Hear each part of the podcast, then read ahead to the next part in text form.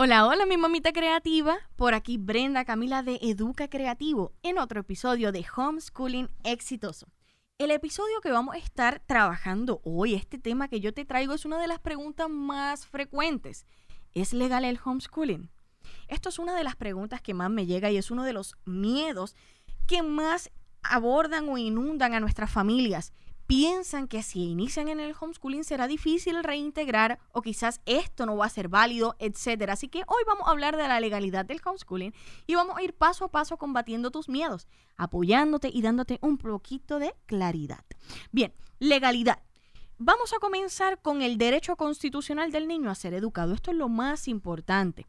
No importa si tú eliges un sistema público, uno privado o el homeschooling, tú tienes la obligación de darle la oportunidad educativa a tus pequeños. Y este es el derecho que más protege el Estado, el derecho constitucional del niño a ser educado. Aquí viene tu beneficio, que vendría siendo la Carta de Derechos, el cual te da a ti el poder de seleccionar, la libre selección, de la educación de tus pequeños. ¿Por qué? Porque ante el Estado tú eres el completo responsable de los mismos, pues tú tienes la capacidad de seleccionar la educación de ellos. ¿Ok? Ahora bien, te dan cuatro opciones.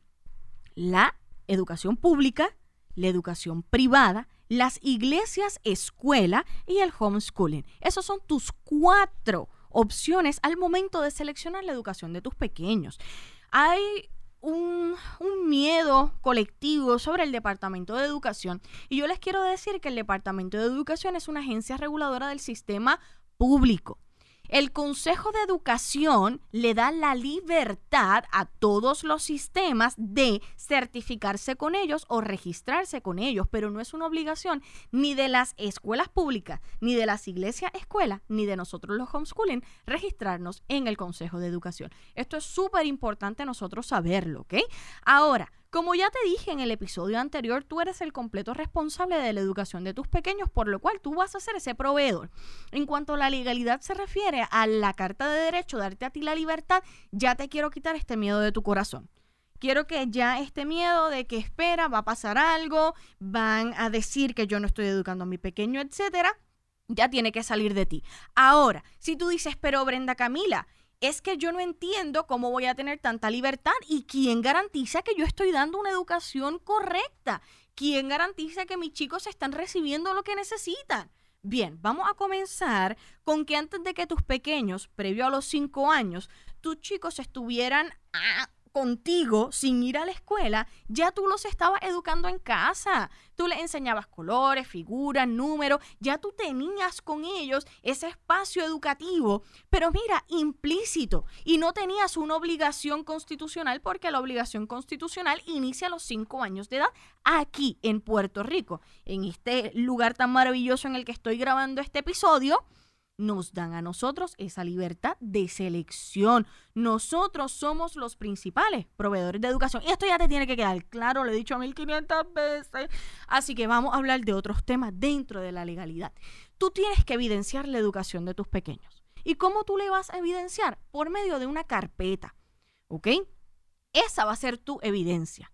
La carpeta de la cual vamos a estar hablando en episodios más adelante es la que tú vas a utilizar a tu favor al momento de tú reintegrar a un sistema, sea privado, sea público, sea iglesia, escuela. Ahí es donde tú vas a evidenciar el proceso educativo que tú tuviste con tus pequeños.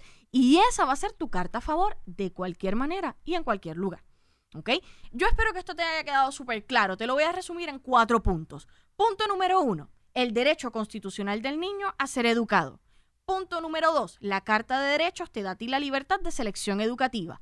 Punto número tres, tienes que evidenciar por medio de una carpeta. Y punto número cuatro, tu compromiso, dedicación y responsabilidad van a ser legalmente tu protección.